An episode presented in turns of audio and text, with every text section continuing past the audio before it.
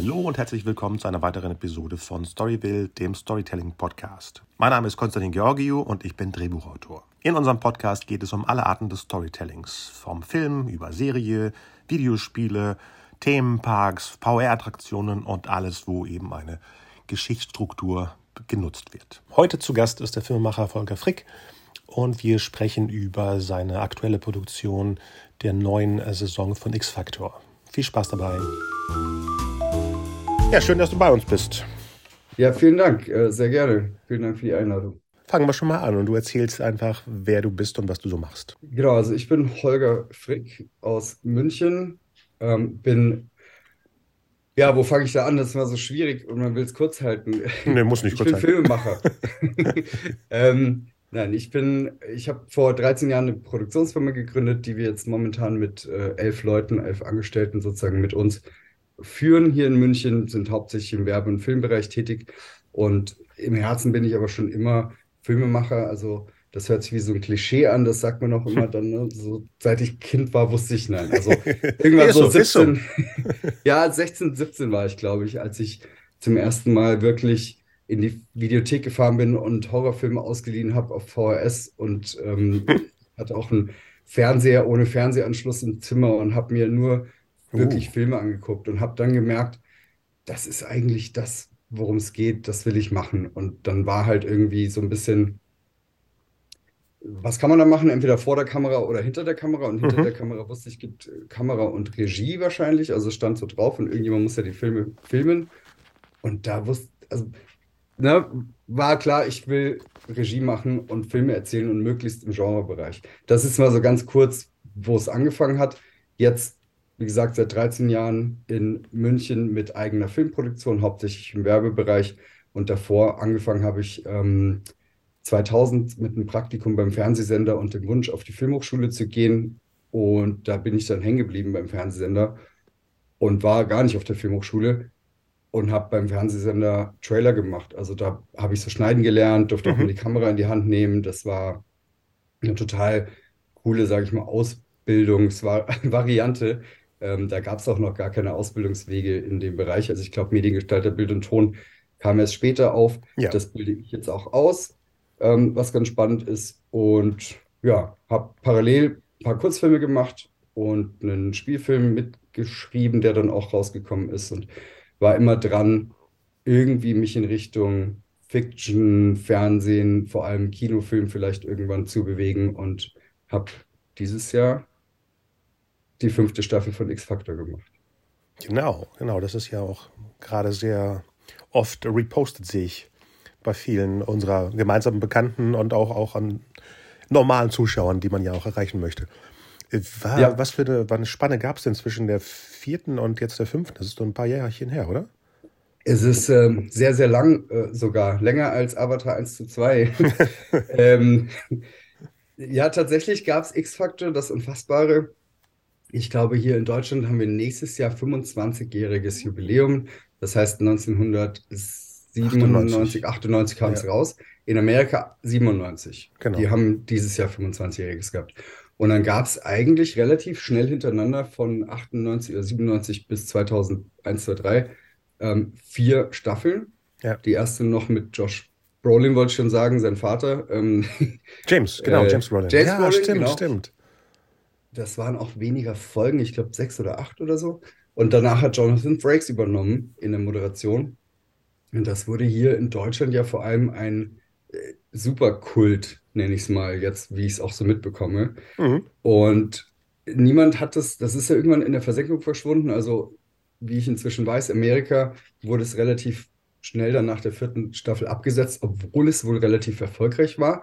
Aber es hat einfach nicht mehr in den Slot gepasst damals und dann haben sie es rausgeworfen aus dem Programm und nie wieder was Neues gemacht. Und hier in Deutschland schauen wir halt seitdem die ja, zweite, dritte und vierte Staffel. Genau, also es sind, lass es 20 Jahre sein, nachdem die vierte Staffel produziert wurde. Wow. Das heißt genau zu deinen Anfängen, ne? Wenn du sagst, du hast 2000. Ja, genau, genau. Ja, genau. Also ich habe 2000 lustigerweise auch damals bei RTL 2 im Praktikum angefangen hm. und habe äh, relativ bald auch Trailer für X-Factor machen dürfen. Ähm, danach Dragon Ball, äh, Dragon Ball Z, 24, meistens so die, ja, Filme und Serien. Ich weiß noch, The Crow, Mars Attack, Starship Troopers von Russell Dawn habe ich äh, die Trailer gemacht und eben auch X-Factor und Stargate vor allem damals waren große Themen bei RTL 2, bis heute. Ja, eigentlich schon, ja, stimmt, stimmt. Die ja. verbindet man ja mit den Sendern eigentlich, genau. Äh, und ja, und das ist auch eine lustige, sorry, ja, lustige nee, Geschichte lustig, vom, ja? vom Praktikant zum äh, Produzenten, Showrunner ja. bei, beim Sender. Wobei ich jetzt ja schon ähm, über 15 Jahre nicht mehr da bin. Ne? Also. Genau, es ist ja immer so, so ein Zyklus, wo man bei manchen Sachen doch schon irgendwie landet mit einer anderen Rolle. Ja, mhm. ja und wie kam es denn dazu für X-Factor? Ähm, ja, auch eine lustige Geschichte mit, äh, ich sag mal, viel, viel Herzblut und auch selbst Fan sein und Filmemacher sein. Ähm, durch meine, oder ja, durch unsere Arbeit der Filmproduktion, vor allem auch im Bereich Werbung für andere Fernsehsender machen oder für Fernsehsender im Allgemeinen, also ne, was man so sieht an äh, Spots, die laufen, um das Programm zu bewerben. Also wir haben zum Beispiel fürs ZDF äh, eine Weihnachtskampagne gemacht oder die James Bond-Filme beworben, wo wir mit Kindern gedreht haben und 25 Jahre oder 20 Jahre Logo, die Kindersendung beworben, solche hm. Sachen. Ähm, waren wir auch immer im Kontakt zu anderen, also das war jetzt ein Beispiel mit ZDF. Wir haben auch für österreichische, Schweizer Sender und auch hier in Deutschland viel gemacht. Unter anderem auch immer mal wieder für RTL 2. Ähm, und da hatte ich dann relativ bald Kontakt bekommen, aufgenommen, also kennengelernt den Gerhard Putz bei RTL 2, der als Executive Producer jetzt und ich sag mal Redakteur für X-Factor ähm, bei der neuen Produktion auch dabei war den hatte ich ja kennengelernt und der als selber großer Genrefilm-Fan und äh, vor allem auch X-Factor-Fan und hatte die Idee, X-Factor irgendwie wiederzubeleben. Ach, das startet also von hier. Okay, das kam nicht von, ja, genau. von drüben. Also, ah. nee, das war RTL 2, Ui. die gesagt haben, hey, wir, wir zeigen hier, seit es es gibt, immer wieder die gleichen Folgen. Und die Fans lieben das. Und das hat immer eine ganz gute Einschaltquote wir bräuchten mal ein bisschen mehr Material. Und in Amerika gab es keinerlei äh, irgendwie Bestrebungen, das fortzusetzen, weil das kennt da kaum einer noch. Mhm. Also die meisten habe ich jetzt auch mitgekriegt, kennen das schon irgendwie mal gesehen, aber es ist nicht annähernd so ein Thema wie hier. Und dann gab es ein einen ersten Versuch, nenne ich es mal, eines Reboots oder einer Weiterführung. Das hieß dann auch X-Factor, das Unfassbare kehrt zurück, mhm. mit ähm, deutschen Schauspielern hier in oh. Deutschland oh. gedreht, mit okay. ähm, einem deutschen Moderator, das hat Detlef Bote übernommen. Und da gab es fünf oder sechs Episoden. Und das lief halt okay, aber das Feedback, kannst du dir vorstellen, war natürlich unterirdisch, weil du kannst einfach eine amerikanische Kultsendung nicht im Jahr 2020 oder ne, in Deutschland mit den Mitteln, die dann hier in dem Fall zur Verfügung standen, neu machen und War erwarten, das dass es ähnlich gut Themen? ankommt. Jein, also ich glaube, die Themen waren, nee, das waren ah, teilweise okay. X-Factor-Fälle, die es schon mal gab oder auch neue Mythen. Ähm, also hatte jetzt in dem Sinn von Stories nichts unbedingt mit Deutschland zu tun. Okay, gut. Und es war aber so, die haben dann auch, ja, ich sag mal, mit deren Mitteln und der Idee das so umgesetzt. Kannst ja mal reinschauen. Ich will da gar nicht zu viel Worte verlieren, okay. aber es war auf jeden Fall so, es kam bei den Fans nicht gut an und ich habe es gesehen und mit dem Gerhard gesprochen und habe gesagt, hey, egal was passiert, wenn du es nochmal machst, bitte, bitte, gib mir irgendwie die Möglichkeit, mich daran zu versuchen. Ich schwöre dir, ich krieg das zumindest ein bisschen besser hin, ähm, im Sinne von der ganzen Herangehensweise, wie die Stories erzählt werden müssen und auch wie die, also von, ich sag mal, Look and Style, also Kameraführung, äh, Musik, äh, Schauspieler, also Casting und, und so weiter. Ja. Und dann hat es noch mal ein Jahr oder zwei gedauert, wo wir immer wieder darüber gesprochen haben. Und dann irgendwann habe ich ein bisschen Budget bekommen, um mal eine Story zu machen.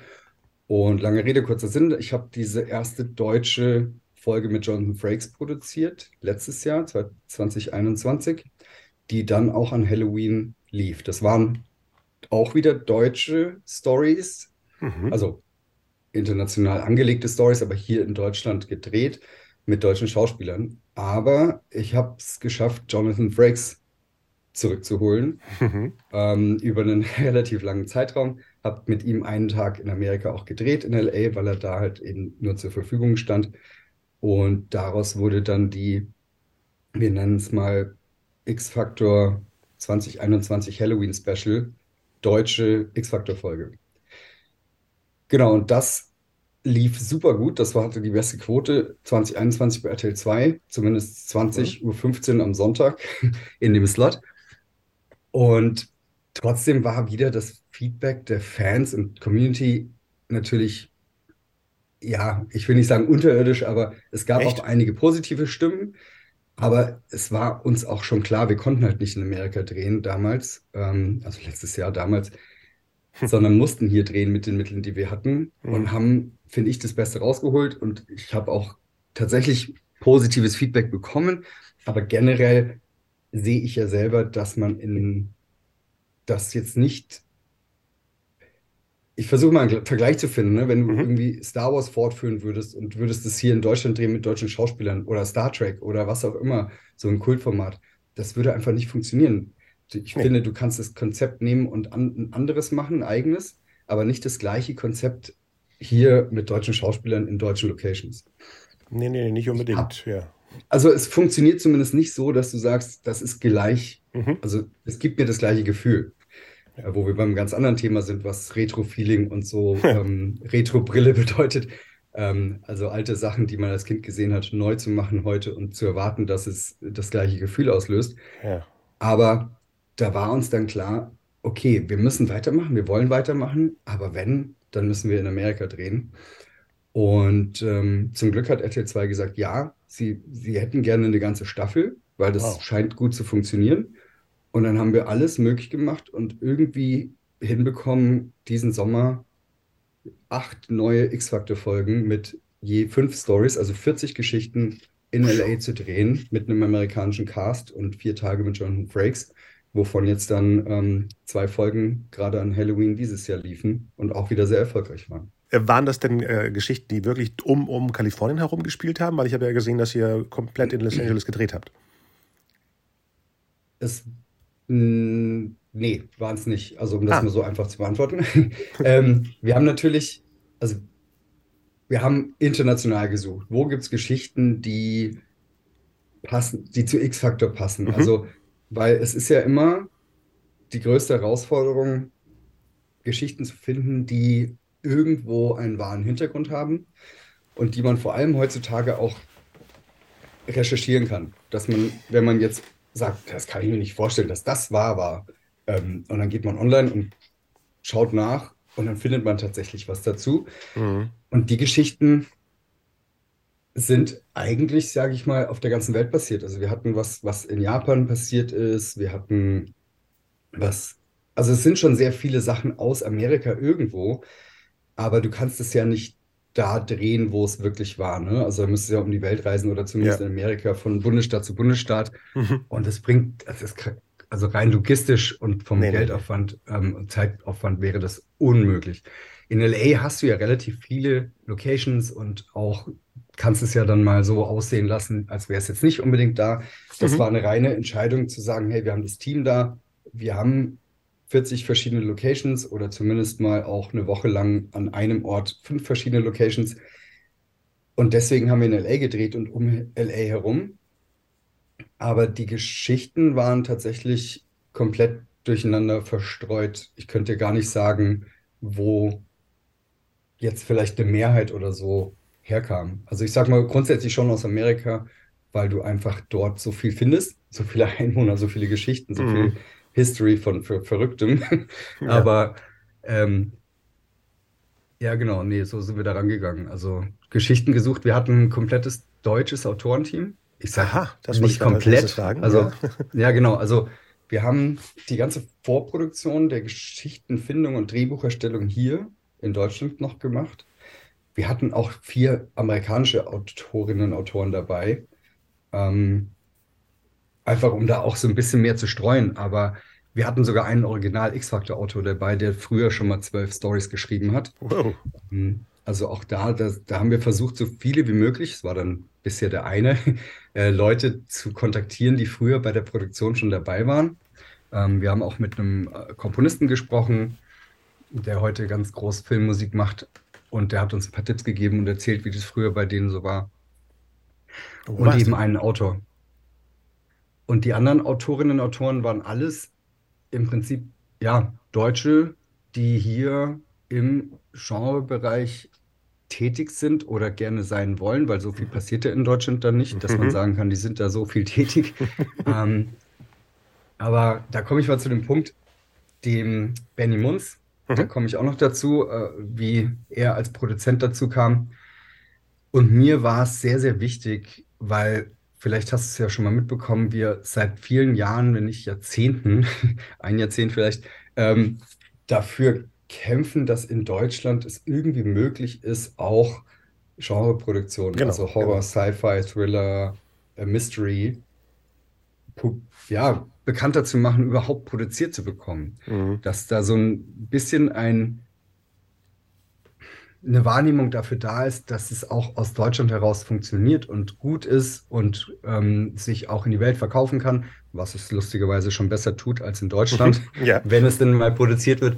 Aber deswegen war uns so wichtig, möglichst viele Positionen der, der Hauptkreativen mit eben deutschen Filmemacherinnen und Filmemachern zu besetzen. Das heißt Autoren, Autorinnen, ähm, Regie auch.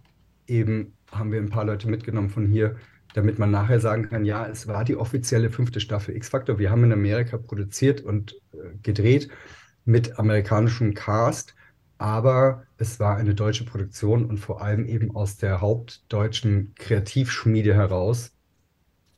Und es hat funktioniert und man kann sagen, ja, wir können das. Also das ist so ein bisschen der, Eigen, der Eigenbeweis oder auch der, der Stolz, den man dann so hat oder eben die Aufgabe, die man sich selber gegeben hat, aufgebürdet hat. ähm, vielleicht in ein paar Jahren oder ja, es dauert immer eine sehr, sehr lange Zeit. Also ich hoffe, dass man in zehn Jahren zurückblickt und sagt, hey, wir waren irgendwie Teil davon, dass in Deutschland auch mal pro Jahr fünf tolle Horrorfilme produziert werden oder Mystery-Serien, die mithalten können mit den internationalen Produktionen. Und da waren wir ein kleiner Teil davon. Ähm, deswegen haben wir da ganz tolle Personen, Menschen, Filmemacherinnen, Filmemacher dazugeholt von, von hier. Ja klar, ich meine, ich finde es ja gut, dass äh, das Genre von aus Deutschland aus ja auch wirklich mit der Hinsicht zur Internationalität äh, gemacht wird. Also alles, was gerade funktioniert, ist ja nicht, wir machen es fürs deutsche Publikum, sondern wir machen es für, für alle. Ja, und so machen die anderen Film, also die, jede Filmindustrie von jedem Land macht natürlich eigentlich, sage ich mal, fürs internationale Publikum ihre Produkte. Mhm weil nur so lässt sich dann auch wirklich Geld verdienen oder das Geld wieder reinkriegen, was man ausgegeben hat. Ähm, es gibt immer lokale Produktionen, äh, gerade Spanien, Frankreich, Italien oder eben auch Deutschland für das Publikum nur dort. Das hängt aber vor allem auch mhm. mit der Sprache natürlich zusammen, in der produziert wird. Ähm, in den letzten Jahren ist es aber zum Glück, finde ich, aufgekommen, dass auch international sehr gut ankommt, wenn lokale Produktionen eben sich verbreiten und rausgehen. Ne? Dass du sagst, die beste Serie bei Netflix gerade ist eine spanische Serie oder ähm, ja, ja. gerade das asiatische Kino, was ja sehr lange bei uns in Deutschland schon eine kleine Fanbase hat, wird populärer, weil, weil mehr zur Verfügung steht und weil sich mehr rumspricht, dass, wie toll das ist. Und genauso mit deutschen Produktionen. Und da war es bisher halt, waren wir, glaube ich, ziemlich auf dem letzten Platz, was so internationale Anerkennung für Produktionen ähm, gibt oder gab. Da gab es mal den Oscar-Kandidaten, dann gab es mal irgendwie so einen Ausreißer wie Lola Rent oder sowas, was in Amerika ja. bekannt wurde. Aber das war dann ein Film gefühlt in zehn Jahren, ne? So. Mehr. Und, ja.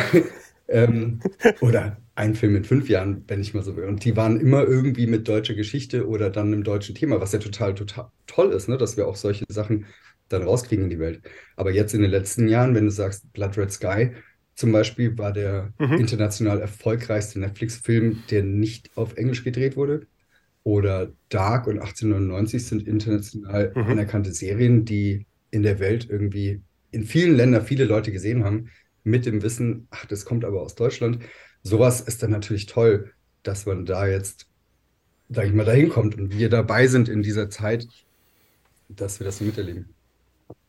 Nee, ich finde es cool, wenn, wenn die Leute gar nicht drüber sprechen, woher es herkommt, sondern einfach nur erzählen, wie toll es Ja, ist. genau. Also, äh, ich habe ja den, den Vergleich äh, mit, mit Verwandtschaft aus Griechenland und die erzählen mir immer von Dark. Mhm. Und so eine Sache wäre ja vorher nie äh, möglich gewesen, dass in einem anderen Land, andersrum auch, ne, dass man sich äh, was anguckt, was aus einem anderen, ich sag mal, europäischen Land oder wie du sagtest, Asien überhaupt möglich ist. Und wenn man dann drüber, lange drüber spricht, was man an der Story toll findet, um dann erst zu sagen, dass es deutsch ist. Das ist mir wichtig. Nicht, Absolut. ich habe mal wieder eine Stasi-Geschichte gesehen oder wieder eine Nazi-Geschichte gesehen. Ah, das ist aus Deutschland, sondern ich habe was Tolles gesehen und es ist egal, wo es herkommt, aber wow, es ist aus Deutschland. So rum. Ja, nee, absolut richtig. Also ich, auch tolles Beispiel, ähm, türkischer Horrorfilm Baskin ähm, von Can Evrenur, der die Chance hatte, also der ist in England aufgewachsen und äh, durfte eigentlich nie einen Horrorfilm machen in der Türkei. Der hat es dann trotzdem gemacht. Produziert mit amerikanisch-kanadischen Geldern, also von XYZ. Und das wurde dann ein absoluter, inzwischen Kult-Horrorfilm. Und die Leute wissen, weil der ist auf Türkisch gedreht, in Istanbul und drumherum. Aha. Und das war dann plötzlich, fand ich so, wow, cool, dass der das hingekriegt hat, einen einfachen Horrorfilm zu machen, der aber vom Thema her und auf Türkisch gedreht dort auch spielt. Also gut, das Thema ist international. Das ist eine Kultsekte, die ähm, ganz crazy Rituale macht, wo, also es ist ein ziemlich harter Film. Äh, wer ihn nicht gesehen hat, äh, Baskin gibt es auch ein schönes Mediabook. Aber das, das fand ich eben so toll. Und der ist dann weitergegangen und hat äh, die erste äh, türkische Netflix-Serie gemacht, was eine Superhelden-Mystery-Serie war. Ne, wo du Welche sagst, denn nochmal? ähm, müsste ich jetzt nochmal nachschauen. Da hat irgend so ein Typ so ein Äh, altes also Relikt gefunden und dann gemerkt, dass er diese Superkräfte bekommt. Mhm. Weil ich habe eine andere türkische gesehen, die war sehr spannend. Die, wie hieß sie nochmal? Hat einen weiblichen Vornamen, die, die, der Titel. Die war sehr gut. Auch bei Netflix. Okay. Ähm, Ja, nicht, dass sie auch von nehmen ist, deswegen. deswegen. mh, also der Chan macht eigentlich Nicht. nur so Horror-Mystery-Zeug. Ja, die war auch Ah, so. schon. Ja. Ja, vielleicht reden wir von der ich guck, gleichen. ich hab- Ich müsste auch. ja, ich äh, hab The gerade die- Protector die war das, die ich meine. Aha, okay. Ah, da, Baskin, 2015. Okay, ich suche das gerade, damit ich das nicht vergesse. Deswegen. Ja, unbedingt anschauen. Ach, Cape Light hat hier was rausgebracht. Ja, genau. Die haben, da äh, ist ja das nächste Thema, über das wir lange reden können, glaube ich, so Filme und Editionen und Filme sammeln. Und äh, da sind wir in Deutschland noch relativ gut dabei, dass es Mediabooks und Steelbooks und äh, Collectors Editions gibt. Das, da sind wir, glaube ich, eins der ja, letzten solange die es noch gibt, Ja. ne? In anderen Ländern verschwinden die. Ja, das ist ja grausam. Wäre auch toll, da mal eine X-Factor-Season in der Hand zu halten. Äh, Gab es die schon mal von den alten? Es gibt die vierte Staffel auf DVD, das hat RTL 2 damals rausgebracht. DVD. Ähm, Auch eine eigen. Ja, die habe ich teuer bei, bei eBay letztes Jahr noch ersteigert, weil die gibt es so auch nicht mehr. Ähm, habe ich dann vergessen bei John Frakes. Ich hatte die in Amerika dabei, ich wollte sie unterschreiben lassen, habe es dann an den Tagen vergessen. Naja. Äh, Erzähl mal, wie wäre das für ihn denn überhaupt, äh, zurückzukehren? Ja, John Frakes, äh, irre, irre Typ. ähm, der hat sich wirklich gefreut, da wieder, dass, dass wir das geschafft haben, dass wir da dran geblieben sind. Also ne, ich in dem Fall, ihn anzuschreiben, zu sagen, hey, X-Factor, wir wollen es wieder aufleben lassen, wir wollen neue Sachen produzieren, wir kommen nach Amerika, wir wollen mit dir drehen, natürlich. Und ähm, er feiert das. Also er weiß genau um seine deutschen Fans, die ihn dafür lieben, dass er Jonathan Frakes eben bei X-Factor ist. Und er, das ist so interessant, er sagt, er kommt auf eine, auf eine Convention hier nach Deutschland, auf dann die FatCon oder so für Star Trek. Und die Hälfte der Fans sind wegen, für ihn wegen X-Factor da.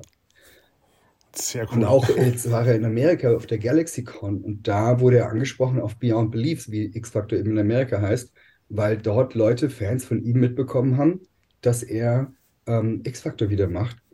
Und wenn er normale Tweets jetzt postet, ähm, haben die so Mhm. zwischen, ich sag mal, 600 bis 3000 oder 4000 äh, Likes und ne, Kommentare und was auch immer. Vor allem, wenn es um Star Trek geht und er mit Jean-Luc Picard irgendwie zusammen was macht, dann sind das tolle Posts. Und X-Factor Genau. hat da vom Set ein Foto gepostet, nur so, wo bin ich? und dann hatte das 80.000 Likes.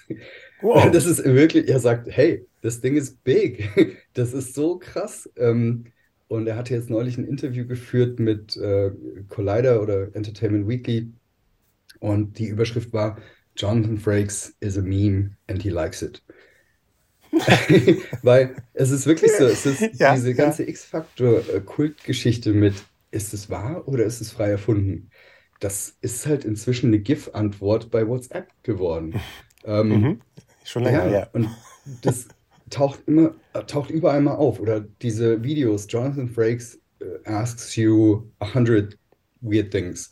Ähm, ja, John Frakes fragt dich einfach irgendwelche Fragen. Sind Sie schon mal nachts allein über den Friedhof gegangen? Haben Sie Angst in der Dunkelheit? Ähm, fahren Sie auch manchmal mit dem Fahrrad irgendwie freihändig? Es sind halt absurde Fragen, mit denen diese Geschichten, diese Moderationen immer beginnen. Und er hat uns dann im Set auch gefragt, ja, schneidet ihr dann auch wieder was zusammen mit all den Fragen, die wir aufnehmen und macht die so langsamer, dass ich mich anhöre, als wäre ich betrunken? Das fand ich super. ähm, nee, es ist wirklich, also man muss ja auch dazu sagen, er ist ein äh, Schauspieler, aber jetzt seit auch 20 Jahren aktiv nicht mehr als Schauspieler äh, unterwegs, ja, ja. sondern eben als Regisseur. Er ist Filmemacher und Produzent. Und er hat äh, ganz, ganz viele Science-Fiction-Serien der letzten 20 Jahre als mhm. Regisseur betreut. Unter anderem auch die neueren Star Trek-Serien, die jetzt genau. rausgekommen genau. sind. Und er lebt halt so ein bisschen auch von dem Fame als eben Riker und als Frakes bei X-Factor.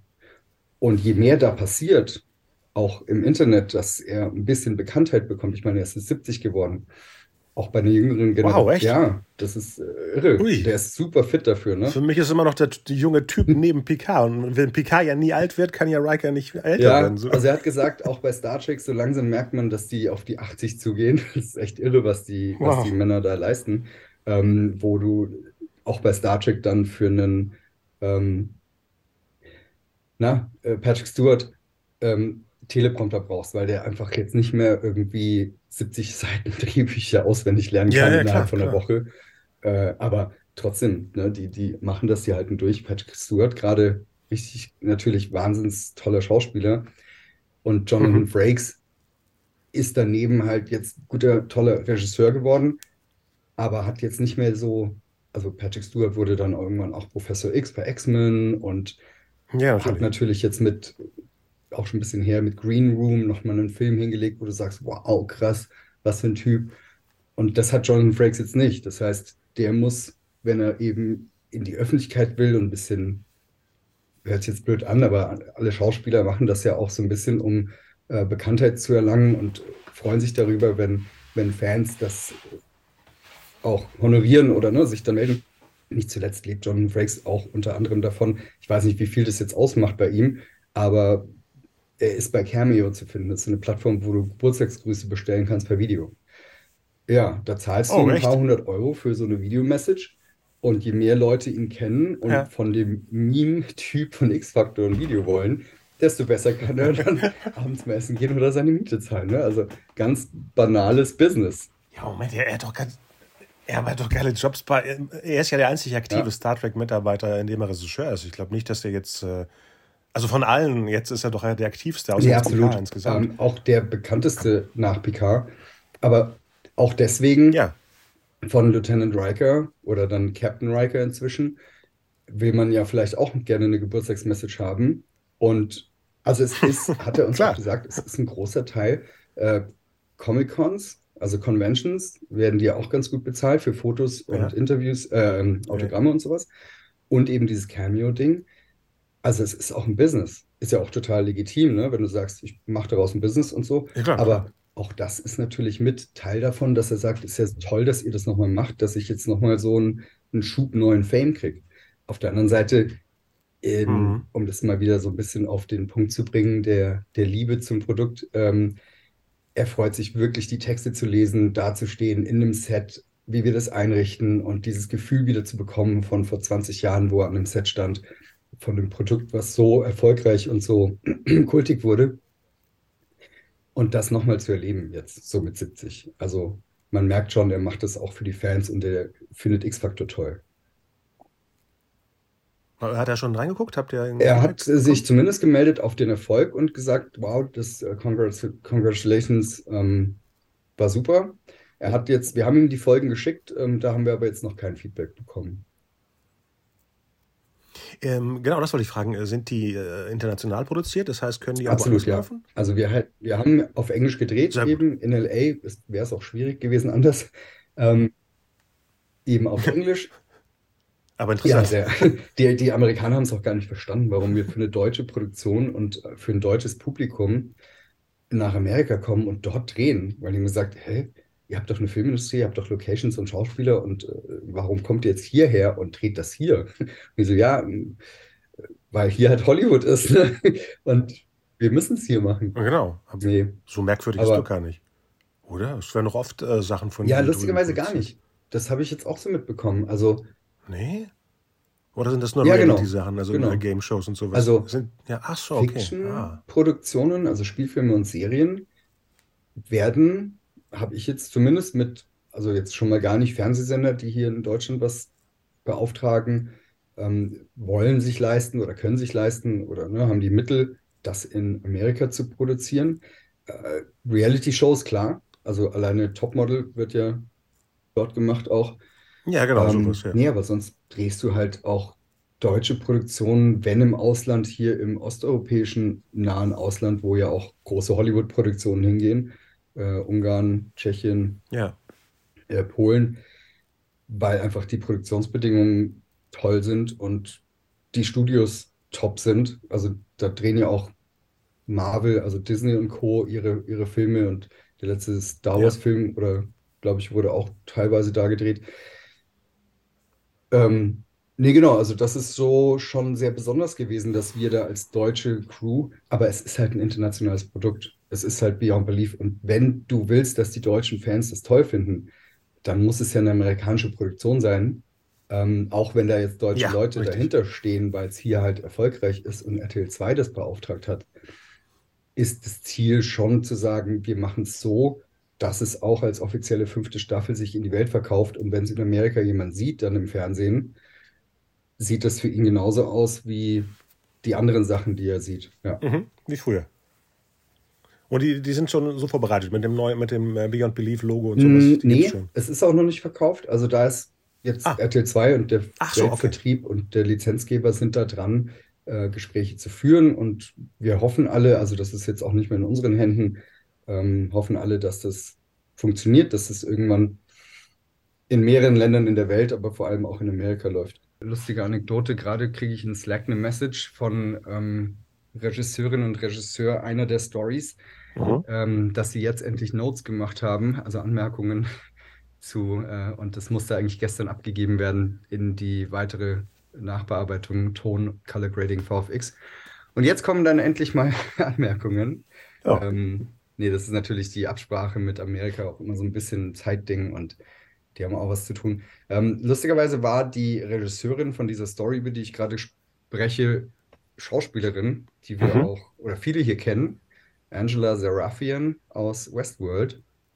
Mhm. Äh, Clementine, also eine der Hauptdarstellerinnen aus ja. Westworld, haben wir dort kennengelernt und die wollte gerne mal sich Richtung Regie weiterentwickeln und hat dann mit ihrem Bruder zusammen, mit dem Garvis Serafian, bei einer Story Regie geführt. Das heißt, wie, wie habt ihr, okay, erstmal, erst wie habt ihr den Writers Room zusammengestellt und nachher, wie habt ihr euch die Regisseure ausgesucht? Also Writers Room waren, wie ich vorhin angesprochen habe, eigentlich deutsche mhm. Autorinnen, Autoren, die wir aus dem Genre-Umfeld, nenne ich es mal, jetzt schon seit ein paar Jahren auch kennen. Ähm, vor allem eben der Benjamin Munz, der ja sehr, sehr gut connected ist als Produzent hier in Deutschland, auch tolle Produktionen schon zu verantworten hatte. Ähm, kennt natürlich ganz viele tolle ja, Autorinnen, Autoren und, und Filmemacher und Regie führende Menschen auch. Und ich aus meinem Umfeld auch. Und dann haben wir natürlich erstmal da geguckt, ne? wen kennen wir, die schon immer sowas schreiben wollten, die totale Affinität haben zu diesen Themen, ähm, Übernatürliches, mhm. Mystery, ähm, Paranormales, äh, Geistergeschichten und eben X-Faktor im Speziellen. Und haben damit, äh, ja, wüsste gar nicht, wo jetzt anfangen, dann muss ich alle aufzählen, aber Ähm, müssen wir dann mal hier in den Kommentaren oder so drunter okay. auflisten. Da gibt es ja eine Liste. Äh, ganz tolle eben Menschen, die uns die Geschichten, die Drehbücher geschrieben haben. Also wir haben, glaube ich, 130, 150 Story-Pitches bekommen wow. und erarbeitet, woraus dann am Ende die 40 oder 45 hatten wir Drehbücher entstanden sind, von denen wir 40 gedreht haben. Ähm, das war schon ein sehr langer Prozess. Also wir mussten den Prozess sehr schnell machen, aber es war eigentlich gefühlt ein sehr langer Prozess, äh, da die richtigen Geschichten zu finden. Und die haben dann, ja, tolle fünf bis acht Seiten Drehbücher geschrieben, die dann zu den Geschichten wurden, die wir jetzt an Halloween gesehen haben. Das waren ja zehn Stück, die schon mal im Fernsehen liefen in den zwei Episoden. Und 30 sind noch vor uns, an denen wir gerade noch arbeiten. Wow. Und wie, wie kann ich mir so ein Drehbuch vorstellen? Du sagtest sieben bis acht Seiten für, für die Haupthandlung und dann beschreibt den, den Rahmen, den äh, Frakes dann äh, erzählt? Genau, Rahmen ist eine halbe, ein Viertel, eine Drittelseite ähm, mhm. in Drehbuchtext geschrieben. Also man muss sich ja, wer das nicht weiß, Drehbuch, Drehbücher sind normalerweise so geschrieben, dass eine Seite eine Minute mhm. im Film ungefähr da äh, stellt. Jetzt ist es die Frage, wie lang die Szenenbeschreibungen sind oder ob du eine Action-Szene schreibst. Aber wenn du eine, eine DIN A4-Seite Dialog hast, so formatiert, wie Drehbücher formatiert sind, und du liest den, ist es normalerweise eine Minute. Ähm, das heißt, abgetrennt von der Geschichte gab es Jonathan Frakes Intro- und Outro-Texte für jede Geschichte. Die habe ich mit dem Bernd Blaschke geschrieben oder eben die Autorinnen äh, selbst auch geschrieben. Ähm, bei X-Factor-Drehbüchern ist natürlich ein großer Bestandteil das Voice-Over, also die Erzählung, die Erzählerstimme ja, in der Geschichte, die immer wieder vorkommt. Und ansonsten ist es ein Drehbuch wie für einen Kurzfilm oder eben einen Spielfilm in kurz. Ähm, das heißt, du hast Szenenbeschreibung, kurze Szenen, Heading, wo bin ich, zu welcher Tageszeit, ähm, innen, außen.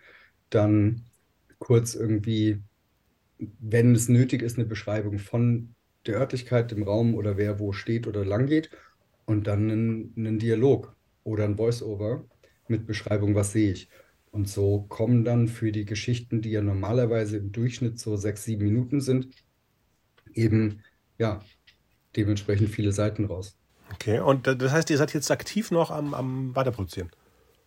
Oder am Bearbeiten? Also wir haben, ja, ja, also wir haben jetzt 40 Kurzgeschichten an 40 Tagen in LA gedreht auch äh, wow. das Guinness-Buch. 40 auf 40, okay. Es war irre, ne? Jeden Morgen fährst du Aha. drehst mit einem komplett anderen Cast als am Tag davor und andere Location eine Geschichte und gehst heim und hast eigentlich einen Film im Kasten und stehst Aha. am nächsten Morgen wieder auf und drehst den nächsten Film. Das war sehr spaßig, sehr anstrengend, sehr spannend und interessant. Also wirklich eine krass coole Zeit, weil wir ein Top-Team hatten und eigentlich alles funktioniert hat. Das war wirklich, und wenn das nicht funktioniert hat, konnten wir schnell umplanen und haben es doch wieder passend gemacht oder umgeplant. Mm, und davon haben wir dann, als ich zurückkam, mit dem Team hier in Deutschland ähm, innerhalb von vier Wochen die zwei ersten Episoden a 45 Minuten fertiggestellt. Also es wurde parallel, als wir in Amerika gedreht haben, auch schon geschnitten. Aha. Das heißt, wir sind zurückgekommen und da waren schon, sag mal, 15 bis 20 Stories eigentlich so weit, dass die in den Feinschliff gehen konnten.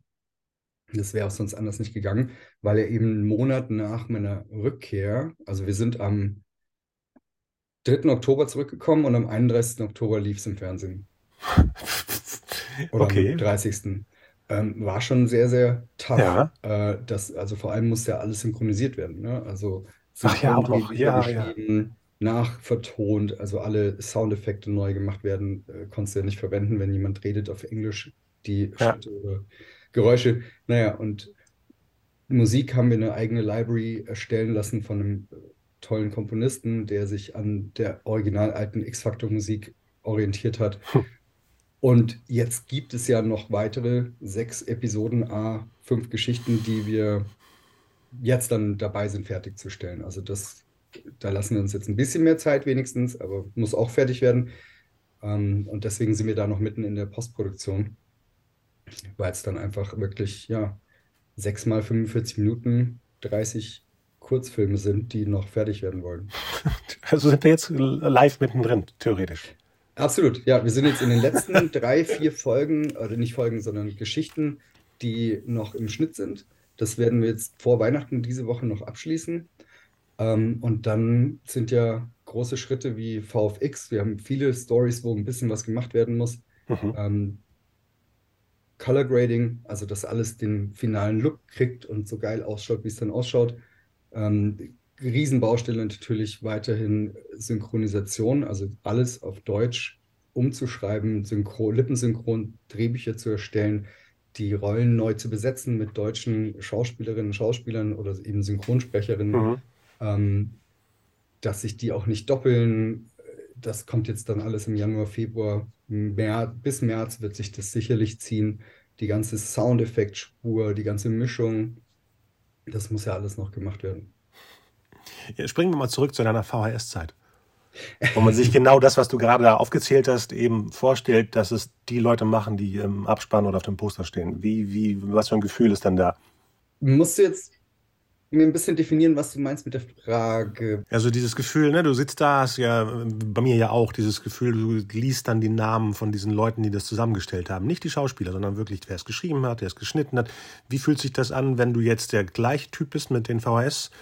Sachen, die man sich von der Bibliothek holt und dann das Gefühl, ich bin genauso einer von denen.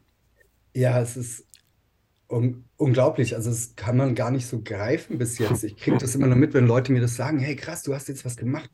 Ähm, so ein, eine Serie, die wir als Kinder gesehen haben und eben gesehen haben, das haben irgendwelche Leute produziert und da will ich mal hin. Und jetzt bist du einer davon, der das gemacht hat, der so eine Serie gemacht hat, die irgendwelche Kids sehen und danach vielleicht lesen können, wer das gemacht hat und wissen ja. wollen. Das ist mir wirklich so gar nicht bewusst gewesen, weil das wurde jetzt über so eine lange Zeit, also über 20 Jahre, seit ich jetzt in dem Business äh, angefangen habe als junger Kerl bis heute, ähm, ist es so einfach Schritt für Schritt passiert. Und mhm. jetzt ist es für mich ein Job, den ich liebe, und ich gehe dahin und arbeite was und ob ich am Tag einen Kurzfilm drehe, den niemand sieht oder eine X-Factor-Story drehe, ist für mich ja tatsächlich erstmal die gleiche Arbeit. Das stimmt. Ähm, ja. Ich will eine tolle Geschichte erzählen und arbeite mit hoffentlich coolen Leuten zusammen, die da Bock drauf haben und haben für mich zumindest einen der coolsten Jobs der Welt und gehen dann nachher raus und je mehr Leute das sehen und Feedback geben können, desto besser. Ähm, dass da jetzt so eine Komponente dazu kommt, dass X-Factor was Bekanntes ist als Format und so einen Kultfaktor hat, ist in erster Linie spannend, weil du wirklich mal Feedback kriegst. Also da kann man ja als Filmemacher sich glücklich schätzen, wenn viele Leute das sehen, was man macht und dann auch noch online gehen und das irgendwo hinschreiben, was sie davon halten. Ja, auch wenn es desaströses Feedback wäre, also viele Leute gehen ja auch nur online und beschweren sich einfach pauschal. Oh ja. Ja. Ähm, also da darf man auch nicht zu viel drauf geben oder das an sich rankommen lassen, weil Hate gibt es immer. Und man muss auch wissen, dass eher die Leute, die was blöd finden, online gehen und sich beschweren, als die Leute, die was toll finden, online gehen und das hinschreiben. So, wow, wie toll war das denn? Die Besonders hier in diesem Land, ja. Ja, ja. ja, wobei das auch in Amerika ist. Ja, ja klar. Ja, wobei, die, die, das stimmt schon. Also, die Deutschen sind tatsächlich in der Gesellschaft, in der Kultur viel eher mit Kritisieren dabei als mit Loben. Und in Amerika wird erstmal so, wenn was Tolles, dann gehst du raus und sagst, wow, das war das Beste, das ist so toll. Und, äh, genau, genau, es ist viel, viel, mehr Love drin, genau. Ja, ja, definitiv. Ähm, nee, und um da jetzt auf die Frage zurückzukommen, ich muss da echt, glaube ich, ein paar Jahre oder Monate zumindest mal das wirken lassen, bis ich zurückblicken kann und sagen kann, wow, cool, ich war jetzt zumindest mitverantwortlich für eine, für eine Staffel Fernsehen. Also ich habe auch jetzt schon gehört, das ist ja eigentlich haben wir ein bisschen deutsche Fernsehgeschichte geschrieben, weil das gab es so noch nicht in Deutschland, mhm. dass eine US-amerikanische Kultsendung aus Deutschland heraus neu weiterproduziert wurde und dann hier im Fernsehen sehr erfolgreich auch noch lief. Ähm, das ist natürlich, hört man gerne, aber und ist toll. Aber ich kann es noch nicht, kann es noch nicht wirklich begreifen, ob das jetzt wirklich so ein ähm, ja, ob jetzt in ein paar Jahren Leute zurückgucken und sagen, wow, da war ein Team am Start, die haben was Tolles gemacht und äh, das so vergleichen mit was anderem, was man toll findet. Ja, äh, wenn es fortgeführt wird, und ich meine jetzt nicht nur die Serie an sich, sondern wenn solche Art von Produktionen fortgeführt werden, dass man wirklich von hier aus nach woanders zugreift, dann kann ich mir vorstellen, dass es äh, so, so ein Meilenstein bleibt. Mhm. Also ist es schon, aber dass man eben darauf zugreift und nochmal sagt, das war Stunde Null oder sowas. Es wäre natürlich ja, toll, ja, aber ja. es ist auch ein sehr spezielles Format und ich weiß nicht, ob man das so wiederholen oder ne, machen kann mit einem anderen, mit einer anderen Serie. Wenn du dir jetzt, weiß ich nicht mal, Alf oder Knight Rider oder sowas vorstellst äh, und sagst, wow, da müssen wir eine neue Staffel machen, das ist ja ein ganz anderes Level. Also wir reden hier von fünf Kurzfilmen pro Sendung und nicht nur 45 oder 30 Minuten eine. Ja, wobei ich meine, von Produktionsaufwand ist jetzt auch nicht das, so anders, ja, aber. Ja. Das ist nur, wie ja, man es konsumiert, mehr ist es nicht. Ja, schon. Ja, vielleicht wird es auch gehen. Mal gucken. Ich bin offen für alles. Also ich habe schon gesagt, Outer Limits wäre mein nächster Wunsch, äh, oh, da noch okay. das, zu setzen. ja, meine, das wollte ich auch sagen. Es ist, man tut ja immer so, als ob man als Filmemacher oder, oder Autor oder was auch immer äh, gerne originäre Sachen macht. Aber ich finde es sehr spannend, sich äh, im IPs zu nehmen und sich da ähm, wohlzufühlen. Also ich finde beides spannend. Deswegen.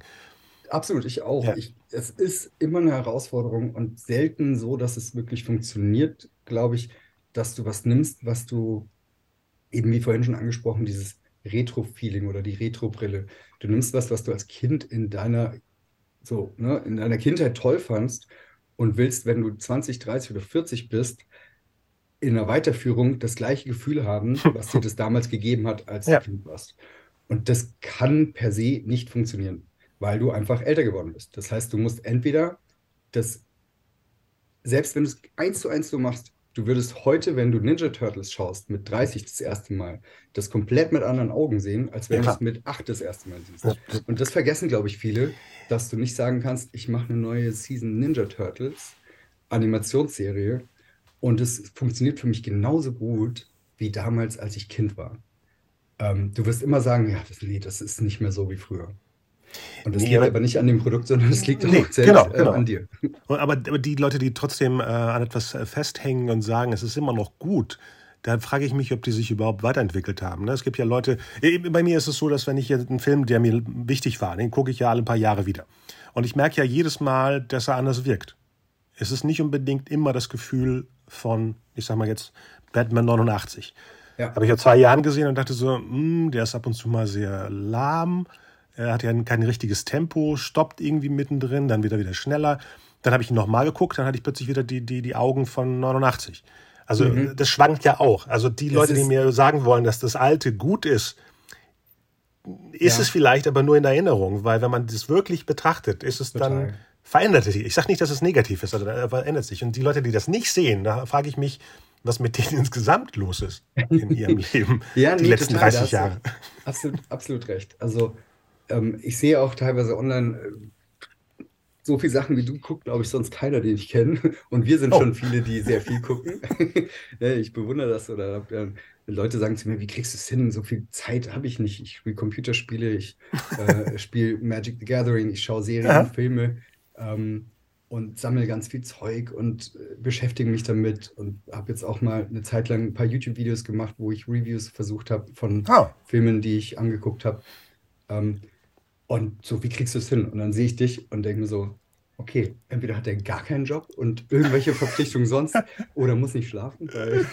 nee, es ist toll. Also ähm, auch ne, so, ich liebe es ja, Filme gucken, Serien gucken und Geschichten, mir Geschichten erzählen zu lassen. Ja. Äh, ich höre auch viele Hörbücher, wenn ich draußen bin und lasse mir gern Bücher vorlesen ähm, und lese das jetzt. Also zum Beispiel Sandman habe ich gerade äh, das Amazon Audible Produktion Hörspiel gehört, mhm. dann die Comics nochmal gelesen und jetzt die Serie geguckt. Und ich fand das eines der besten Erlebnisse der letzten Jahre, alle drei verschiedenen ähm, Produktionen sozusagen nochmal zu konsumieren und ein bisschen zu vergleichen und in diese Welt einzutauchen. Und ich finde es total toll, was Neil Gaiman da mit, mit diesem Sandman-Universe ja. geschaffen hat. Eine der tollsten Geschichten ever irgendwo rausgekommen und hole jetzt auch so ein bisschen Stephen King Bücher nach, die ich oh. gesehen oder gehört habe ähm, bisher oder ne, gelesen habe. Ähm, gestern angefangen mit der Mr. Mercedes Trilogie und das ah, gibt es ja. ja. auch schon als Serie. Genau. Das werde ich mir danach anschauen. Ähm, ich habe jetzt äh, lange Jahre, Jahrzehnte war eigentlich, oder ist heute noch, ich habe auch ein Tattoo, äh, Shining, mein Lieblingshorrorfilm, hm. und hatte aber nie das Buch gelesen. Und jetzt habe ich letztes Jahr das Buch gelesen und denke mir so, hm, jetzt, ich verstehe schon krass, warum Stephen King ja. mit der Stanley Kubrick-Variante so. seiner Geschichte nicht so warm geworden ist. Hm. Das sogar als wirklich nicht verstanden angesehen hat. so, der Kubrick, der hat es nicht verstanden, was ich erzählen wollte. Finde aber nach wie vor, also Shining eine der spannendsten, tollsten Geschichten, sowohl das Buch als auch den Film. Ja, die können ja koexistieren. Genau, genau. Ja, genau. Die, die, Leute, die sich irgendwo festbeißen, die, ja, das, äh, das ist sehr anstrengend, wenn man Leuten zuhört und immer das Gleiche sehen wollen oder auf der gleichen, ja. das gleiche Gefühl oder haben wollen. Das sind Watchmen. verschiedene Ebenen. Ja, Watchmen, super Beispiel. Watchmen, genau. Das ist Wahnsinn, wenn du das liest. Der Film kommt da sehr nah dran, aber jetzt nur bildlich, finde ich und nicht von der Tiefe der, der Story. Und sie haben halt eine Sache krass verändert, ohne es jetzt zu spoilen. Ich meine, es ist auch schon ein paar Jahre her. Ja, ja. Aber sie haben es verändert, weil es im Film sich hat nicht, nicht so darstellen lassen, hat aber die gleiche Message. Und jetzt kam eine Serie raus, ja. die ja nicht die gleiche Geschichte ist, sondern die halt danach spielt, glaube ich, zehn Jahre oder so. Mhm. Und ähm, wie heißt Alan Moore? Ähm, oder ja. verwechsel ich den? Ja, hat gesagt, also die Serie hier von Damon Lindelof, die ich so gefeiert habe, das war eines der besten Fernsehserienerlebnisse mhm. ever und vor allem als Watchmen-Fan. Aber er hat ein paar Sachen so krass verändert, dass äh, Alan Moore gesagt hat, das ist nicht mehr das Watchmen, was ich damals erfunden habe. Also wer Rorschach cool findet, der ist eigentlich ein Psychopath.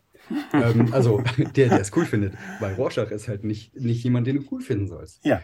Und der wurde jetzt in der Serie so als Anti-Held äh, gefeiert und ist aber, finde ich, eine legitime Veränderung von äh, Damon Lindelof, der sagt, ich sehe in Rorschach die Person und den Charakter und macht halt sein eigenes Ding draus. Also ne, kann man jetzt streiten, ob das gut ist oder nicht oder wie das zum Original stehen muss oder nicht. Aber ich habe mit beidem, mit allen drei Sachen, Zack Snyder-Film, Serie und auch eben dem Originalmaterial sehr, sehr viel Spaß gehabt. Das alles gefeiert. Ja, man hat mehr Material, also ganz, ganz simpel. Und, und die, die es nicht mögen, äh, sollten es ja nicht gucken. Also das ist ja auch, man hat ja die Wahl. Also wenn man irgendwie sauer auf etwas ist, dann lass es doch und schreib dann nicht irgendwie tagelang immer. Äh, ja, ich kann schon verstehen, wenn du ein Fan von was bist und dich dann ärgerst, wenn es was gibt, was du nicht toll findest. Ne? Also genauso wie wenn du X-Faktor machst und ähm, das nicht hinkriegst, weil du Dinge falsch machst. Also das ist ja so ähm, sowohl. Aus welcher Sicht bei, falsch? Ja, von einem, von einem Fan, vom sag ich mal. Feeling, vom, vom, weil ihr nee, geht ja nicht damit ich, daran und sagt so, wir machen jetzt was Falsches, sondern das ist ja eure Interpretation. Nee. Ich meine, wir sind alle Menschen, wir machen Fehler und man macht auch bei solchen Dingen natürlich Fehler, handwerklich oder so. Ne? Wenn du sagst, wir haben eine Geschichte genommen, wo wir gemerkt haben, die ist so ein bisschen, ähm, sagen wir mal, nicht 100% so in sich schlüssig oder, mhm. oder ähm, so die Top-Story. Du kannst ja auch nicht 40 Top-Stories machen, die alle auf die Eins gehen. So. Ja. Ähm, da sind welche dabei, wo du sagst, hey, die ist schon cool, da ist was drin, probieren wir es mal und machen das. Und nachher merkst du, ja, Mist. Und danach weißt du auch, welche Sachen du vielleicht falsch angegangen bist. Also du bist danach immer schlauer, egal was du machst. So. Aber ist ja auch ein Prozess. Also ich weiß, dass wenn wir jetzt die 40 Stories, wenn die im Fernsehen liefen, werden Leute sich fünf raussuchen, die sagen, wow, das waren meine Lieblingsstories. Und die werden von Person zu Person ein bisschen anders sein. Mhm. Aber ich bin jetzt schon relativ sicher, dass die gleichen zehn immer wieder auftauchen in der Top 5, weil die einfach durch irgendwelche Elemente ein bisschen besser wurden in der entweder zugrunde liegenden Geschichte oder handwerklich äh, von der Umsetzung, also Inszenierung der Regie oder auch im Schnitt oder ne, die Musik irgendwie ein bisschen besser zusammengespielt hat, um dir eine rundere Geschichte zu erzählen. Und das finde ich so spannend, weil auch wenn du heute sagst, von den 270 oder wie viele Stories es früher bei X-Factor gab, es sind immer die gleichen 10 bis 15, die bei den Leuten auftauchen, als die, die hängen geblieben sind. Warum ist das so?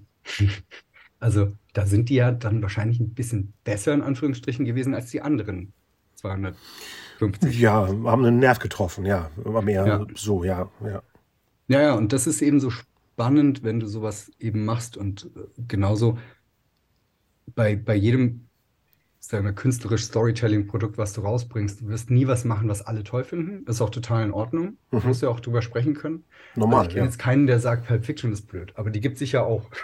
Oh, die, äh, da war ich aber auf der Seite schon äh, 94. Ich habe den erst Jahre später gut gefunden. Ja, ach krass. ja, Wahnsinn. Ja, weil ich also, mochte das. Ich gehöre ja zu den Leuten, die lieber Good Guys sehen wollen und war erschöpft mhm. in den 90ern, dass plötzlich mit Leon der Profi, äh, Pulp Fiction äh, nur Bad Guys die Hauptfiguren waren. Ne? Mhm. Natürlich äh, gut gemacht und alles, aber es hat mich angestrengt zu sehen, wie ein ganzer Saal jubelt, wenn Leute erschossen werden. Obwohl, wenn es ja. der Good Guy gemacht hat, war das dann wieder okay. Also schon ein bisschen schizo, aber ja, ich habe lange gebraucht, um äh, das andersrum zu sehen oder beziehungsweise aus der Sicht des Autors. Deswegen habe ich der Figur das und das gegeben und nicht mhm. äh, nur des Users, des Zuschauers, genau. Ja. Ja, super spannend. Also ich weiß, das könnten wirklich Stunden reden, das schweift man auch gerne ab in andere Themen rund um Film und äh, Geschichten erzählen. Äh, ist auch ganz toll. Also das ganze Thema. Ja, das, was du vorhin gesagt hast, mit dem, wie, wie die Leute darauf äh, reagieren oder mit dem Rorschach. Ich finde es ja spannend, wenn der, der, der Creator, der Macher eben darauf reagiert und nicht nur sauer ist. Bei James Cameron war es doch so, dass er sich erschrocken hat, dass die Leute beim ersten Terminator immer geklatscht haben, als Arnold Sachen kaputt gemacht hat oder Leute erschossen hat. Und deswegen hat er es ja umgedreht für den zweiten.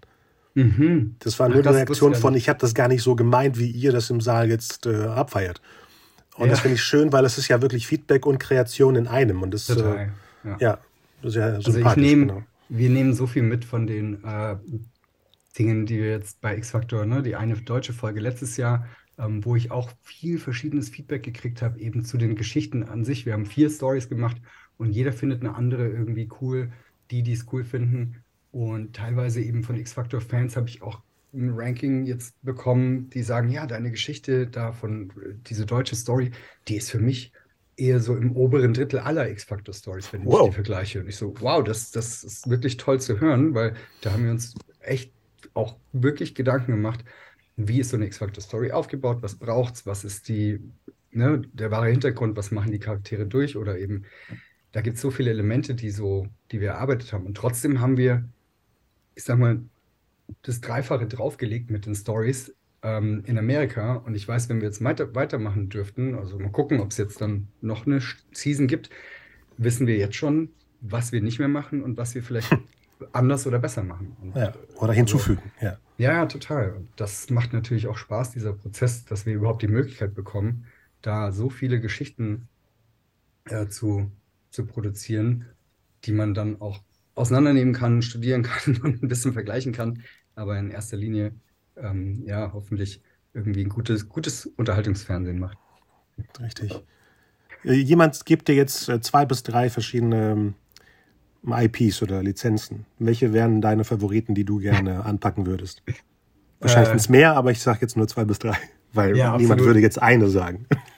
Ähm, Metroid Nintendo. Mhm. Wow, okay. Samus Aran äh, ist auch, ne, also wo du sagst, das wäre was, das könnte man so geil erwachsen machen mit so einem eigentlichen Kinder-Franchise. Also Alien meets, weiß nicht, Starship Troopers. Tobu. ähm, schön.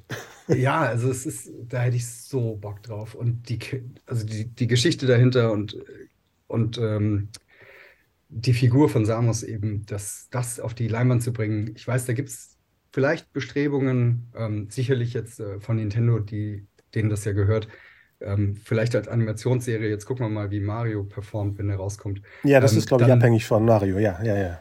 Genauso geht es mir mit Zelda. Also ich könnte nicht sagen Zelda oder Metroid. Ich bin eher dann Sci-Fi als Fantasy, aber Zelda gehört für mich zum einen der, der größten der größten, coolsten IPs, die es da draußen gibt, die noch nicht äh, verwurstelt wurden in, in anderen Medien.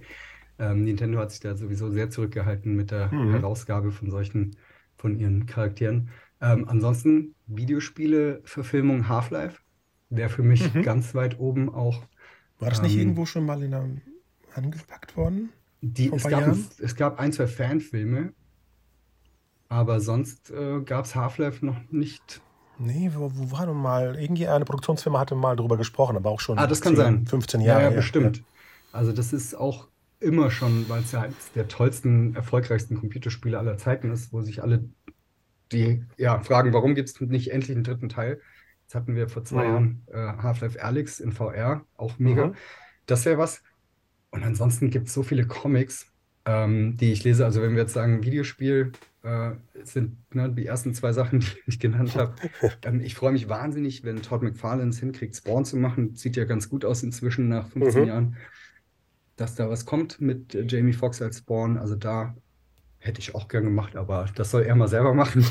ähm, nee, und ansonsten, wie gesagt, einige Comics, die ich in den letzten Jahren gelesen habe, äh, wo ich auch gerne Hand anlegen würde und sagen würde, das würde ich gerne machen. Ähm, nicht zuletzt Witchblade und The Darkness, so Ende 90er, Mitte 90er, Ende 90er Image-Comics, die. Oh, es ja. gab eine Witchblade-Serie, die war aber wirklich eher schlecht als recht. Da haben sie kein Geld gehabt für VFX oder das war auch noch nicht so weit. Sah auch so aus, ja.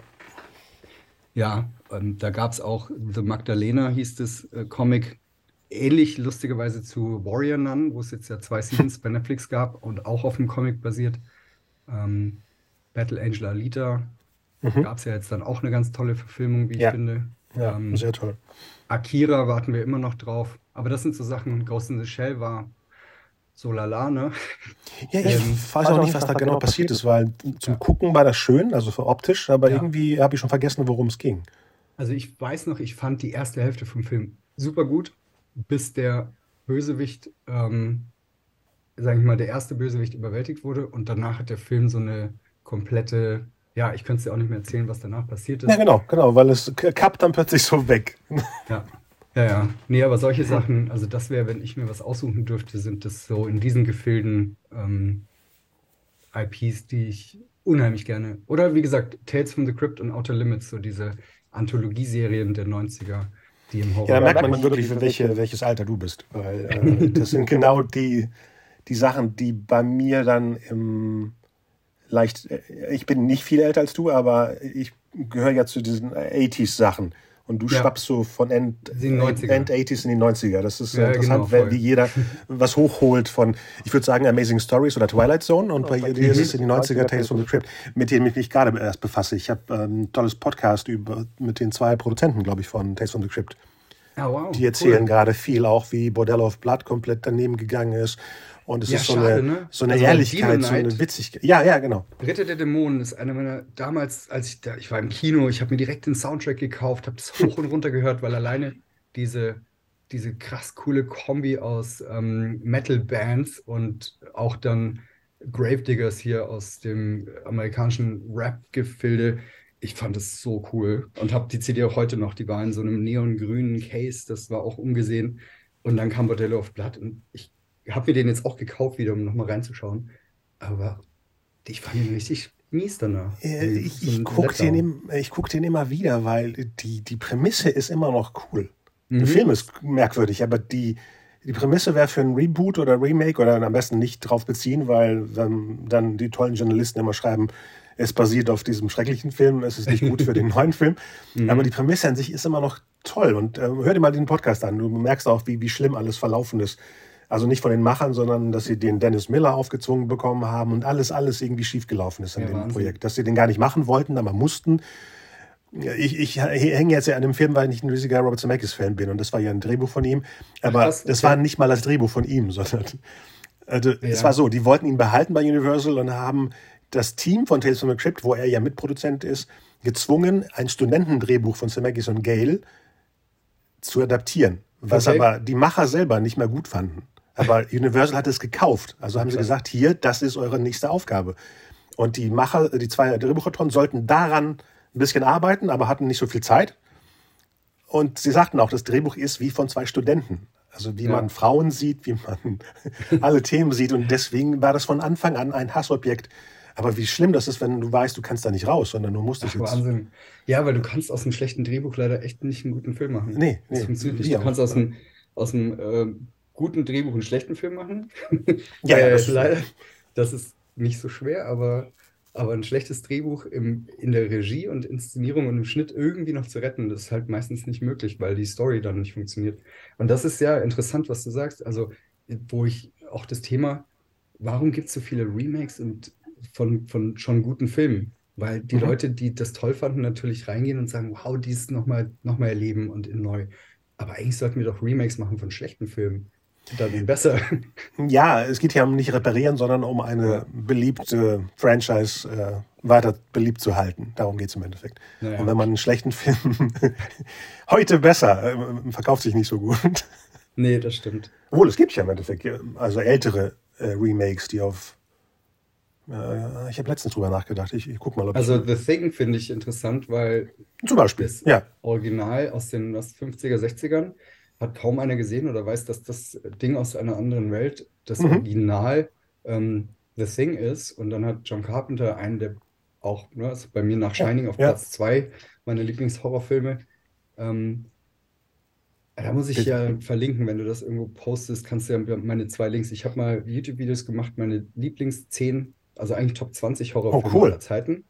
Einmal True Horrorfilme, sage ich mal, und einmal so Horrorfilme mit einem mit einem anderen Ansatz oder Twist, sowas wie Shaun of the Dead, also Horror-Comedy oder, Evil oder Dead. Meta-Horror. ja. Ja, genau, Evil Dead 2, Mhm. müsste man sagen, ist ja dann, Evil Dead 1 ist ja noch ein True Horrorfilm und der Ja. 2 ja dann eher Comedy. Ähm, aber auch sowas wie Scream, wo du sagst, das ist auch ein echter Horrorfilm, aber der Mhm. spielt halt so krass mit Elementen, dass ich nicht mit einem Shining oder The Thing vergleichen kann. Ähm, oder auch mit Halloween, was ein Urvater des Slasher-Genres ist und Scream da eins zu eins natürlich äh, von weil zugreift, auch ja, ja. Slasher ist, aber eben in dem Film über andere Filme spricht. Deswegen ist er bei mir in der Liste der, sag ich mal, anderen Horrorfilme, die ich äh, so feier wie nichts anderes. Genau, und da habe ich äh, Videos dazu gemacht. Stell mal vor, ich, ich pitch dir jetzt sowas wie, wie Tales from the Crypt, also wie Demon Knight, und es ist basierend auf X-Factor, the Movie. Wie könnte ich da rangehen? Ähm, du meinst, das ist ein, ah, super spannend, ja. Dass es gar nicht mehr auf dem Doku-Dingens ist, sondern wirklich auf Fiction geht. Aber mit den Elementen. Also im Endeffekt, was die Tales from the Crypt-Leute gemacht haben, äh, mit, den, mit den beiden Beispielen. Und Ja, wahrscheinlich ist- länger vorhatten, aber dann. Ist super spannend, weil X-Factor lebt ja davon, dass du kurze Geschichten hast und dranbleibst, bis zum Schluss aufgelöst wird, welche Geschichte wahr und falsch ist. Also es ist so ein Mitrate-Ding, wo du aber sehr kurzweilig unterhalten wirst. Und, Aber wenn du ein ähm, Element benutzt und unsere Hauptfigur ist wie bei Seven unterwegs und erlebt dieses, Seven sind ja sieben Todsünden und die erleben ja auch die sieben Fälle im Endeffekt. Also das wäre ja perfekt für die gleiche Struktur für einen X-Factor-Film. Es sind dann verschiedene Geschichten, die aber trotzdem zu einem Fall führen. Sehr, sehr, sehr, sehr spannende, äh, sehr, sehr spannender Gedanke. So bin ich da noch nie rangegangen, dass du sagst, Und ich Frakes wird entführt. Stunden. Frakes wird entführt von dem Serienmörder. Äh, so richtig Meta. Äh, Meta, das wäre das wär, ja, ja. X-Factor-Story. Ja, Also spannend. wie der, Wir der Freddy Krueger von, von der letzte von Wes Craven, der auch so eine Meta-Ebene hatte, der Ja, äh, Final Friday, nee, wie Ja, wo- Final, Final, Fr- Freddy's Final. ewig her, das Ding gesehen Ja, ja. ja, aber wo, wo Freddy dann einfach. Der ist besser, wenn man den jetzt guckt. aufgetaucht? Ja, muss Ja, nee, äh, ähm, Robert Englund spielte sich selber und Freddy war. Ah, stimmt, Freddy. stimmt. Ja. Ja, Den, den mochte ich cool. damals gar nicht und jetzt ist er viel, viel besser als. Kann ich mir gut vorstellen. Ähm, nee, aber das wäre cool. Wir hatten schon in Amerika die Idee, eine X-Factor-Story an einem Filmset von X-Factor stattfinden zu lassen. Uh, Das wäre, ging auch in die Richtung. Ich bin am überlegen, ob das sich über anderthalb Stunden trägt, aber mit dem Gedanken glaube ich schon. Also klar, du müsstest die Stories länger machen. Ähm, wo nee, du die, sagst die, fünf die, Minuten. Die, Hauptgeschichte ist ein Film und die Stories sind dann Elemente, die eben fünf bis zehn Minuten Handlung. Die müssen ja nicht äh, abschließend sein, sondern die schwappen übereinander. Also es ist schon ein richtiger Thriller im Endeffekt. Ja, also ich sage jetzt mal hier, äh, Benny Munz, wenn du das hörst, lass uns mal zu dritt quatschen. Ja, gerne. Vor allem, ist, vor allem ja. möchte ich auch einen äh, verjüngten äh, äh, Jonathan Frakes haben mit den Effekten, die man jetzt machen kann. Und die Geschichte fängt 97 an, Ja, auch cool. als er den Vertrag unterschrieben hat zu X-Factor. Da fing der Fluch nämlich an. Ja, richtig, richtig nice. Geile Idee. Ja, wir wollten ja eh zu, zu dritt äh, eine, eine Episode machen, deswegen können wir das gerne auffangen. Ja, absolut. Nee, das können wir gerne machen. Ähm, warte mal ganz kurz. Ich gehe direkt. Musst du nicht. Ich muss einen Hund gleich raus. Der war noch nicht. Achso, ich dachte, du hast Meine plötzlich Frau- Benny, neben dir. Äh, nee, nee. äh, nee Ich habe den aus dem Schrank geholt. Gleich einen wichtigen Call und der Hund war noch nicht draußen. Okay. Ähm, Wie heißt der mal. Zweieinhalb. Ui, weil. Ja. Achso, nee, wie alt? Hast nee, wie heißt? Ah, wie heißt der Hund? Coco. Achso, ich dachte, er ist zweieinhalb. Zweieinhalb wäre interessant. Nummer fünf. ja. Das wäre so. okay. Ja, stimmt. Das wäre eigentlich jetzt ein lustiger Name, wenn du sagst, Nummer 5 lebt. Ein toller Film oder zwei, die wir aus der Kindheit auch vielleicht kennen. Mhm. Ähm, und wir nennen unseren Hund zweieinhalb, weil er die Hälfte von Nummer 5 ist. Hier, neue Hundenamen in die Welt setzen. Ja. Ähm, ja, wo wir noch nicht drüber gesprochen haben, ist, äh, hab's vorhin gefragt, Regie. Also wir haben auch ganz tolle Regisseurinnen und ja, Regisseure ja. mitgenommen nach Amerika, auch teilweise Deutsche. Wir hatten amerikanische Regisseurinnen aber auch am Start. Ähm, mit dabei hier aus Deutschland waren unter anderem Benny Dietz, der äh, Stang hm. gemacht hat. Okay. Und äh, Christoph Heimer, auch aus dem Ludwigsburger Film AK äh, Umfeld von, von Benny Munz, der einen ganz, ganz tollen Science-Fiction-Kurzfilm gemacht hat ähm, und da auch an einer Spielfilmadaption arbeitet. Mhm. Und ähm, ja, eben aus Amerika dann auch schon erwähnt Angela Serafian als Schauspielerin, die in genau. Richtung Regie sich entwickelt oder auch von unseren Serviceproduktionen, also Friendly Filmworks, mit denen wir das in Amerika gemacht haben, der Ara und auch die Lara, lustige, also Combo aus zwei Namen. ähm, aber haben ganz toll auch bei einigen Stories Regie geführt, weil die Filmemacher, ganz tolle Filmemacher sind dort. Ähm, ja, genau. Das war so wo wir eine tolle Mischung hatten aus Personen und, und äh, die meisten haben dann tatsächlich eine Woche lang oder also fünf Stories mindestens Regie geführt. Ah, doch fünf. Ich wollte gerade fragen, ob es pro Episode eine Person war. Okay, wow. Nee, die wurden, also die Geschichten pro Tag waren aufgeteilt auf äh, verschiedene Regisseurinnen und Regisseure eben, mhm. aber eine Person, also wenn du jetzt aus Deutschland hinfliegst, äh, lohnt es natürlich nicht für einen Tag, dann machst du schon mal fünf Tage mit Vorbereitung, dann bist du zwei Wochen da. Ähm, wir hatten einen deutschen Kameramann mitgenommen, Florian Langanke, ähm, ganz toller Kameramann, der dann mit dem amerikanischen Kameramann sich abgewechselt hat und äh, hat super funktioniert. Ähm, genau, das war so die, sagen wir, deutsche Beteiligung. Und dann haben wir eben mit Wiedemann und Berg das jetzt zusammen produziert, mhm, okay. ähm, was ja mich sehr gefreut hat, dass ich die auch über Benny Munz eben überreden konnte. Es hat gar nicht viel Überredung gebraucht. Ne? Ich habe gesagt, hast du Bock auf X-Factor? So, ja, ich erzähle es in Quirin und der Quirin-Berg dann, wow, cooles Thema, lass machen. War wirklich cool, dass die uns dann da direkt ähm, mit allen Bedingungen, die dazu kamen, unterstützt haben und das Ruder dann auch in die Hand genommen haben. Und ich da dann als Showrunner ähm, ja, mich ich will nicht sagen zurücklehnen konnte, aber mich super gut aufgehoben gefühlt habe und in, in tollen Händen, die mich da äh, komplett unterstützt haben in der ganzen Produktion. Und wir haben dann als Superama eben die Co-Produktion, jetzt vor allem die Postproduktion gemacht äh, und waren im ganzen Prozess beteiligt. Aber das hat dem Ganzen natürlich jetzt auch nochmal einen anderen Stempel gegeben und auch eine andere Qualität, weil ähm, das ja ist wirklich, das merkt man, dass da Leute mit so viel Erfahrung auch dann mit dabei sind, die das gut nach Hause bringen, so eine Produktion. Es ist nicht so einfach zu sagen, ich habe für das Geld das vor und kriege das dann am Schluss auch hin. Mhm. Und es ist noch ein gutes Produkt dabei rausgekommen. Vor allem klingt das alles sehr entspannt, wenn du das erzählst.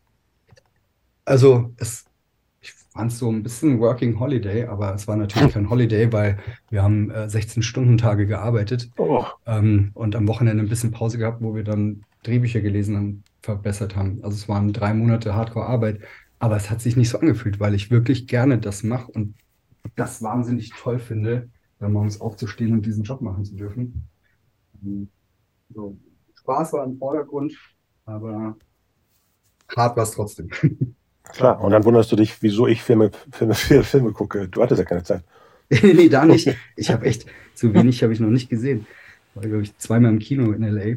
und habe einen Film bei Netflix gesehen oder so in der Zeit. Ja, siehst du. Okay, dann haben wir ja für heute erstmal die wichtigsten Infos. Und ich hoffe, dass wir das äh, gerne vorsetzen können, egal ob jetzt mit Benny oder, oder einfach nur über, über Horrorfilme, über Retro, über VHS sprechen können. Und ja, du, voll gerne, immer wieder. Also, ähm, habe mich sehr gefreut, können wirklich Stunden weiterreden und äh, können gerne einen Teil 2 machen ja. mit äh, Benny Munz zusammen. Ich weiß, wenn er das jetzt hört, äh, ist auf jeden Fall immer gerne dabei bei solchen Gesprächen und hat ganz viel zu erzählen und beizutragen. Ich warte drauf. Ich habe ihn schon ein paar Mal eingeladen. Er sagt immer ja, ja und dann kommt nichts. Ja, ja, das ist, ist auch sehr beschäftigt, aber. Ja, ich weiß, ich weiß. Ich sehe es ja, wie beschäftigt ja. Ja. Nee, aber das kriegen wir auf jeden Fall hin. Early next okay. year, sage ich mal. Ja, auf jeden Fall. Gut. Ja, cool. Dann bis demnächst. Vielen Dank für alles. Auf jeden Fall, sehr gerne. Ja. Und bis ganz bald. Ja, ciao. Ciao.